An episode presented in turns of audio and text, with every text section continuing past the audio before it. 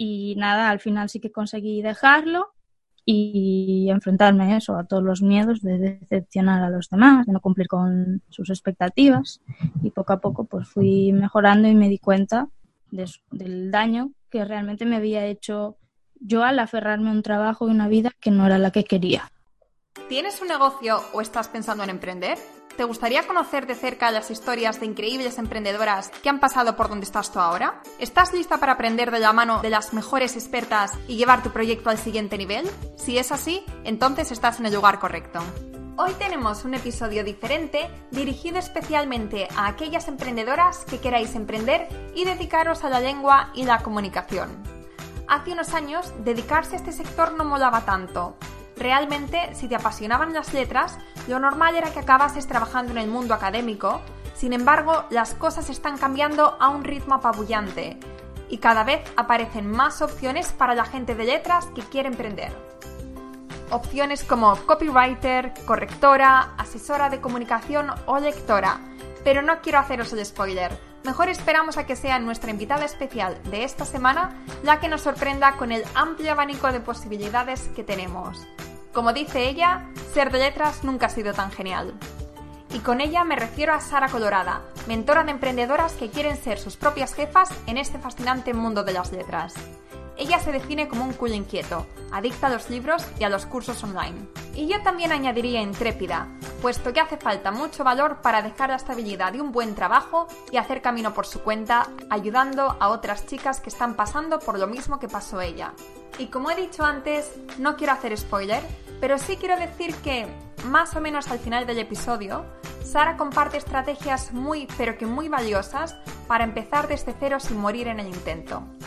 Vale, y ahora sí, empecemos. Hola Sara, bienvenida al podcast de Yo Emprendedora. Hola Laura, muchas gracias por invitarme. No, gracias a ti. Tenía muchísimas ganas y curiosidad de entrevistarte para que nos cuentes cómo ayudas a otras emprendedoras de letras que quieren dedicarse profesionalmente a la lengua y la comunicación. Y digo curiosidad porque la verdad es que hasta ahora no había conocido a nadie que se dedique profesionalmente a esto y me parece una idea brillante y súper necesaria.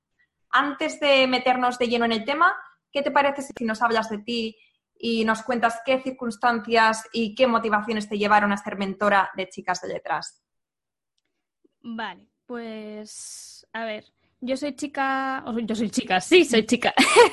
soy mentora de chicas de letras eh, que están pensando en emprender, ¿vale? Entonces sí que es verdad que hay mentoras para, para emprendedoras y para emprendedores, pero para el nicho este de chicas de, letras, sí es verdad que, no he visto tanto, por lo menos. Entonces, eh, ¿qué me llevó a mí a, a crear entonces este negocio?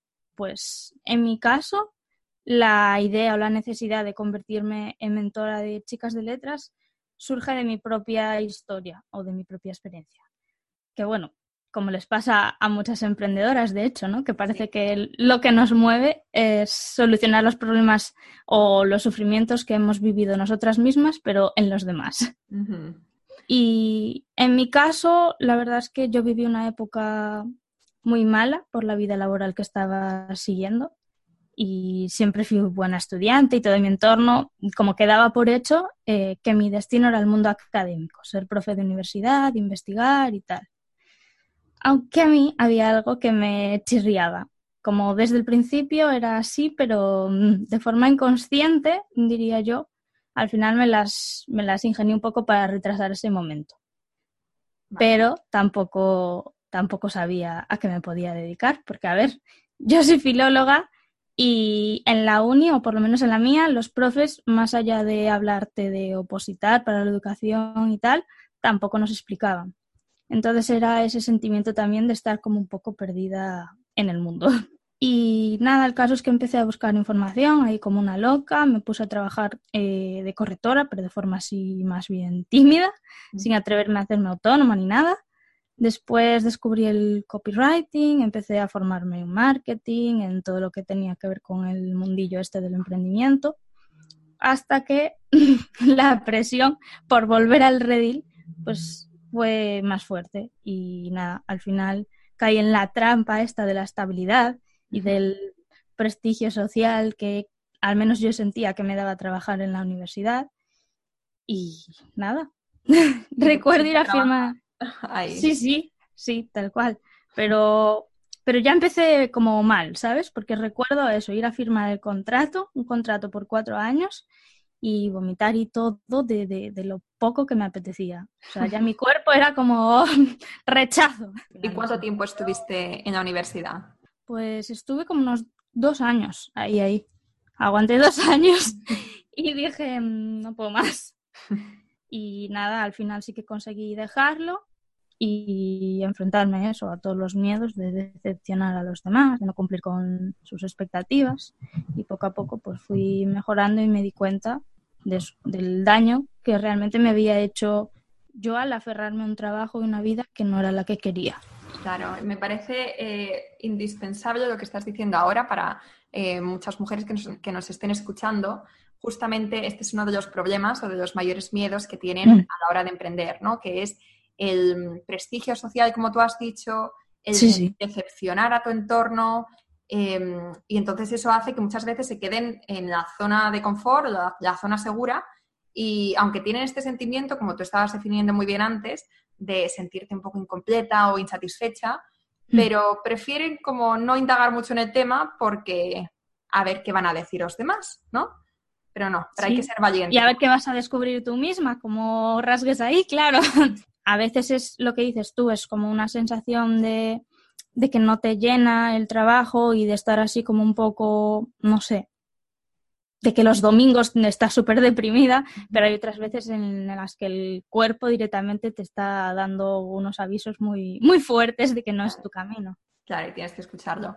Mira, justo antes he tenido una entrevista con eh, Noemi, la eh, creadora de Lunes Design, no sé si la conoces. Sí, sí. Sí, y justamente me estaba comentando una cosa muy interesante que es Lunes Design, el nombre, lo, puso así porque los lunes le encantan. Desde que es emprendedora, el lunes es su día favorito.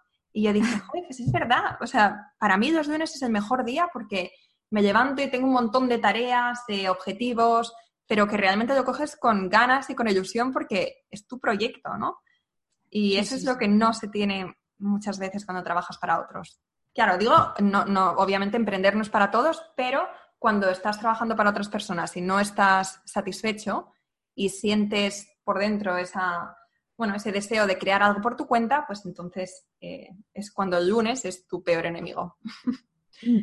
y mm, entonces cuéntanos, eh, dejaste el trabajo en la universidad y cuando lo dejaste ya tenías las bases, tenías más o menos claro lo que querías hacer. ¿O... Mm, al principio no, de hecho, recuperé mi idea inicial de trabajar como correctora o como copywriter, lo que había estado viendo, ¿no? Pero no sé, la verdad es que como que ya notaba que eso no me llenaba tanto. Y como había hecho durante todo este proceso mucho autoconocimiento y bueno, me metía a estudiar coaching con la extraña idea de aclararme a mí misma, lo cual pues no, no funciona así. No funciona. Pues nada, al final lo que me di cuenta es de que lo que me haría realmente feliz es ayudar a, otras chicas, otras chicas de letras que estuvieran igual de perdidas y que de lo que estuve yo, que no se atrevieran a emprender por miedo o por desconocimiento. Claro, muy bien. Y mm, cuéntanos, eh, ¿qué opciones profesionales tiene la gente que quiere ponerse por su cuenta, quiere emprender y se quiere dedicar al mundo de la lengua y la comunicación? Vale. Pues mira, opciones en realidad hay muchas, aunque parezca mentira. No sé, estamos en una etapa un poco contradictoria, porque por un lado en el mundo offline sí que vemos que desde la crisis y tal ha habido cierto retroceso y los trabajos de letras han perdido espacio. Pero por el otro, en el mundo online cada vez hay más demanda de perfiles de lengua y comunicación. No sé, es como que en Internet una buena comunicación es la llave para conectar y conseguir clientes. Así que ahí las y, los chicos de letras tenemos mucho que aportar. Para dar así una visión general de las distintas profesiones, pues a ver, eh, tenemos en primer lugar profesiones como la traducción, la corrección, la lectura profesional, que son, son profesiones ya bastante conocidas y consolidadas, ¿no? Son profesiones que ahora mismo lo que pasa es que se externalizan cada vez más las editoriales y las pequeñas empresas como que tienden a contratar colaboradores externos, autónomos, vaya. Eh, en lugar eso, de contratar a gente nueva en plantilla, que, a ver, que también, pero que menos que hace unos años. Y luego tenemos profesionales relacionados con las redes sociales, como la de Community Manager, que se encarga de gestionar y crear contenidos para redes sociales de sus clientes, o la de Social Media Planner, que se encargan más bien de la parte estratégica y dejan manos del cliente lo que es la implementación. Y... Mm, ¿Podrías explicar un poquito eh, en más detalle qué diferencia hay entre estas dos, estos dos trabajos que acabas de comentar? Porque a mí me parecen muy similares y probablemente a mucha gente que lo esté escuchando también. Claro, la del Community Manager realmente lo que hace es la parte de la implementación. Directamente el cliente le dice, llévame estas redes. Y ya está, el cliente se olvida, ¿no? Más o menos. y, y, te busca las fotos, los hashtags, hace los textos, todo, todo, todo te lo lleva. Te va mirando las estadísticas y depende de, depende cómo se gestiona con el cliente, pues se reúnen y van viendo por dónde tirar o qué ha funcionado mejor, qué ha funcionado peor. Vale. Pero el Social Media Planner que bueno, Social Media Planner o 20.000 nombres más que tiene, eh, se centra eso en la parte más estratégica, en, ver cómo puedes hacer, pero hacerlo tú, el cliente, para eh, llegar a ciertos objetivos, ¿no? Tú tienes ciertos objetivos eh, numéricos, datos reales, que quieres cumplir. Entonces te crea el plan, digamos, te puede hacer como el plan de contenidos, el plan de viendo también tus objetivos a nivel económico y tal, y, es eso, pero es más, no es la implementación, sino sería un servicio de asesoría más bien. Vale, entendido. ¿Y qué más? Y luego están también pues perfiles como copywriter, storyteller, que están bastante de moda ahora, ¿no? Y ayudan a las marcas a conectar con sus clientes y en definitiva, a vender, pero vender de una forma más natural, no tan agresiva como lo que estamos acostumbrados. Vale, o sea que hay un montón de opciones, ¿no? Si te gusta este mundillo. Además, me descargué, ya te comenté, me descargué el ebook de tu web, que por cierto, me encanta.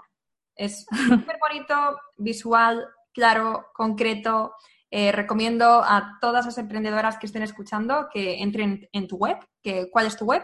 saracolorada.com. Eso, pues que, entren, que se lo descarguen porque de verdad es una pasada, sobre todo si os interesa este, eh, si os queréis dedicar a esto, tenéis ahí todas las opciones eh, muy bien explicadas. Además, eh, has colaborado con, otras expertas, ¿no? Para que expliquen un poco las características personales que tienes que tener también para encajar bien con cada, con cada trabajo. Claro. Y para ponerles cara también, ¿no? Porque parece que hablamos de, ay, community manager o, yo qué sé, correctora, tal, y te parece como que lo consiguen los demás, pero tú no. Y al final cuando te lo ponen ahí delante, te ponen la foto de una persona que tú ves que es normal y corriente, que es como tú, te ayuda, no sé, a motivarte y a, no sé, a ver que también es posible. Claro que sí. Y una vez que tienes claro a lo que te quieres dedicar, ¿cuáles son los siguientes pasos? Es decir, em, ¿cómo podemos atraer clientes y cómo podemos empezar desde cero? Porque eso da mucho vértigo. Uf, y tanto. vale. Eh, yo hay como una serie de pasos básicos que siempre recomiendo si es para empezar desde cero, ¿vale? Entonces, lo primero, primerísimo sería marcarte un tiempo en la agenda para dedicarle a tu proyecto. ¿Por qué? Porque al principio seguramente no tengas claro ni tu idea concreta de negocio, ni cómo enfocarlo, ni nada de nada. Y además, si estás trabajando por cuenta ajena también y estudiando, que también puede pasar, es muy fácil que eso, que por el cansancio del día a día y así, pues lo acabes postergando y no avances. Entonces, lo primero es reservar ese tiempo, ya sea diaria o semanalmente, pero tener un tiempo fijo para reflexionar, apuntar las ideas, buscar información, etc. Vale. Después, eh, ¿qué hacemos con ese tiempo, no? Eh, establecer exactamente a qué te quieres dedicar y a quién te quieres dirigir. Para esto hay que aprender a conocerse muy mucho y perder el miedo a decidir, a limitarse. que, que no es fácil, vamos. Pero sí, es que un error como muy común es querer abarcar demasiado. Por ejemplo, querer ser copywriter, community manager, correctora y también va, venga, traductora. que no te digo que no se pueda, ¿eh? O sea, sí se puede, pero hay que elegir como una actividad principal, posicionarse muy bien y después ya ir ofreciendo servicios complementarios según las necesidades de cada cliente. Pero eso, que cuanto más claro le queda a la gente a qué nos dedicamos, mucho mejor. Y en el tema de los clientes pasa un poco lo mismo, que al principio es súper normal querer dirigirse a todo el mundo para no cerrarse puertas ni perder clientes, ¿no? Que es como el miedo así más potente que tienes al principio, encontrar clientes y no perder ninguno, que no se te escapen. Y lo que pasa en realidad es que este miedo a, a no gustarles a todos es lo que nos lleva realmente a no gustarle a nadie, a no conectar de verdad con ningún tipo concreto de público. Claro, porque no estás siendo tú mismo, ¿no? Sino que te estás centrando claro. en Sí, estás siendo como muy estándar para no molestar a nadie. y además es que el problema es que competencia hay mucha y cada vez más. Así que la manera de destacar es siendo eso, no estándar, siendo especial, siendo tú misma. Y dirigirse a aquellas personas con las que, pues eso, por tu manera de ser, por tus valores, pues conectas más de forma natural, que te lleguen esos clientes. Claro.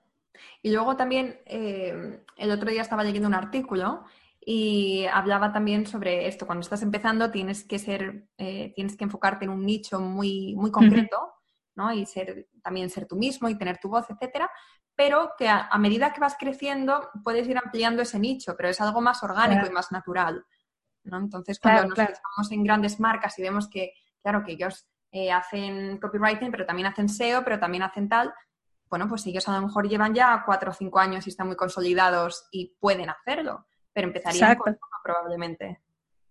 Claro, porque si no, además, lo que pasa es que genera como un poco de desconfianza, ¿no? Porque dices, es una persona, mm, ¿cómo puede ser experta en tantas cosas? Porque mm, el tiempo es el que es para todos. Entonces, mejor es enfocarse en lo que más conoces y en lo que mejor se te da y luego ya vas abriendo campo. Vale. Y bueno, ¿hay algo más que quieras comentar sobre este tema?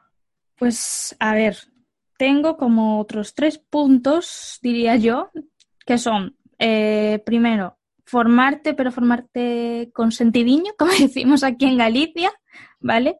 Es decir, eh, ir formándote en lo que tú veas que necesitas para desarrollar tu negocio, pero de una manera muy estratégica y muy ordenada, ¿vale? Con prioridades, para no caer en la odiosa infoxicación y en el bucle ese de, de no saber suficiente nunca y de sentirse ahí fatal.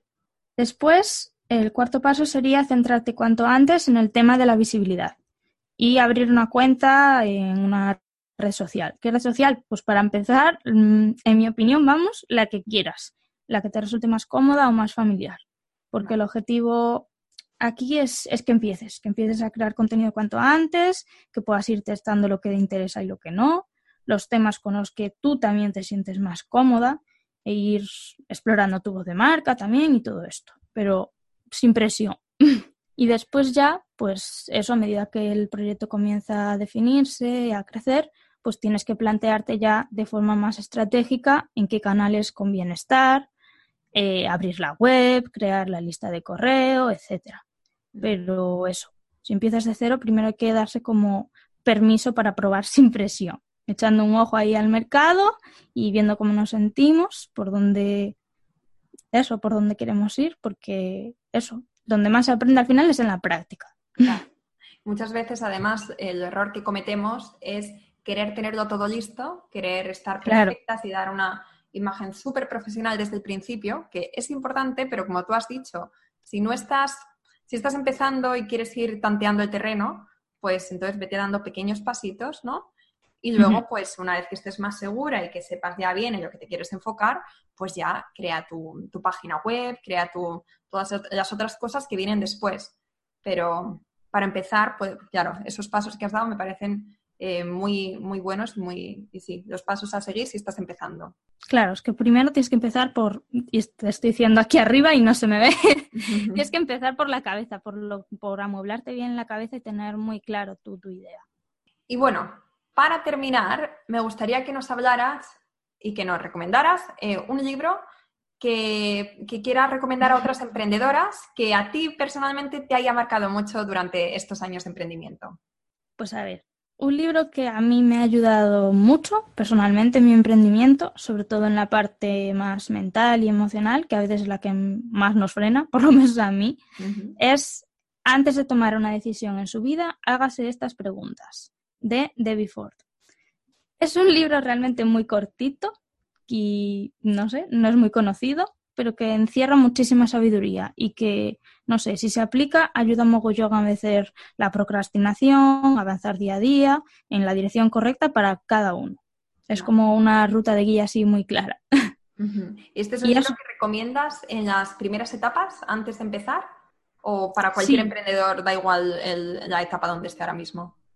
Para empezar, ayuda mucho a, a, tomar las primeras decisiones, pero ya te digo, como se puede aplicar de hecho, ni siquiera es un libro que esté enfocado para el emprendimiento, es como para tomar las decisiones en tu vida, decisiones incluso pequeñas del día a día, de me pongo a hacer esto o no me pongo a hacer esto. Mm, ¿Sabes? Va más por ese rollo de, de que sirve para todo, vamos. Claro. Vale, perfecto. Pues vamos a dejar el enlace abajo por si lo queréis comprar. Y bueno, Sara, eh, muchísimas gracias por habernos dedicado este ratito. Ha sido un placer conocerte y estoy segura que todo lo que nos has compartido hoy con nosotras va a ayudar muchísimo a estas chicas de letras que quieran eh, ponerse por su cuenta y ser sus propias jefas. Muchas gracias a ti, Laura. Un placer. Y hasta aquí el episodio de hoy. Espero que te haya gustado y si es así, te agradecería de corazón que nos dejes una reseña y que lo compartas con otras emprendedoras que creas que le puede interesar. Si tienes un negocio y quieres seguir aprendiendo e inspirándote con increíbles referentes, entra ahora en yoemprendedora.es y suscríbete de forma completamente gratuita. Hasta la próxima.